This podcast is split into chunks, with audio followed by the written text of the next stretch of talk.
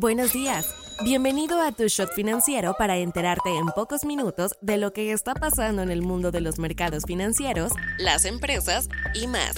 Nos encuentras todas las mañanas, de lunes a viernes, en tu plataforma de streaming favorita. Esto es Tu Shot Financiero, un podcast de Business Drive traído a ti por Inventa. Hoy es viernes 17 de noviembre y estas son las noticias del día. ¿Con qué empezamos?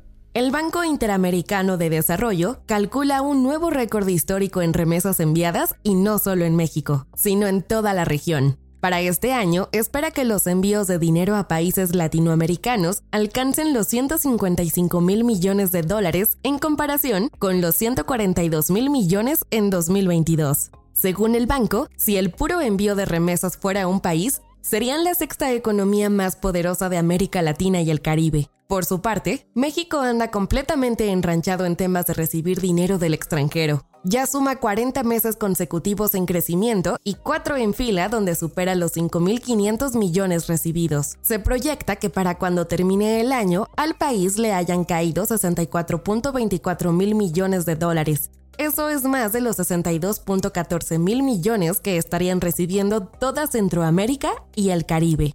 ¿De dónde viene tanto dinero? Hagan cara de sorpresa. El 96% de dinero que nos llega viene de Estados Unidos y Canadá aporta su granito de arena con el 1.8%. Nacional.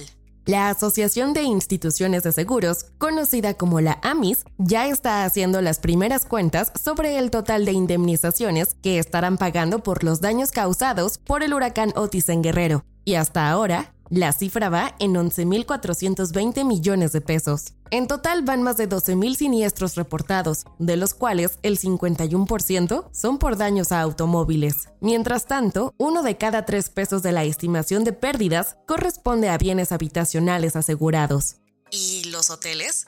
Son 82 los reportes que se han hecho y entre todos estos suman daños por 2.120 millones de pesos. Recordemos que unos días después del paso del huracán, la AMIS dijo que el 80% de los hoteles de Acapulco tenían algún tipo de daño causado por las lluvias y fuertes vientos. En cuanto a edificios del gobierno, el conteo de daños ya va en 945 millones de pesos. Unos días después de las tremendas lluvias, la AMIS dijo que solamente 16.000 viviendas en Acapulco tenían algún tipo de protección patrimonial, es decir, apenas el 7.1%. Inventa Financial Services es una empresa mexicana creada en el 2010 en la Ciudad de México con el propósito de brindarle a personas y empresas un respaldo financiero sólido para desarrollar sus proyectos empresariales, personales y o profesionales por medio de un trato personalizado y sin trámites complicados. No te vayas sin saber estas.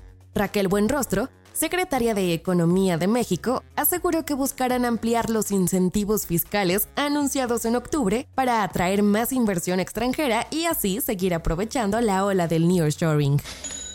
Mercado Libre anunció que durante este buen fin estará utilizando una plataforma de inteligencia artificial capaz de detectar ofertas falsas, es decir, promociones que prometen un descuento pero no son reales porque previamente se les había subido el precio al producto. La Bolsa de Nueva York pronto tendrá un fondo indexado relacionado con el nearshoring.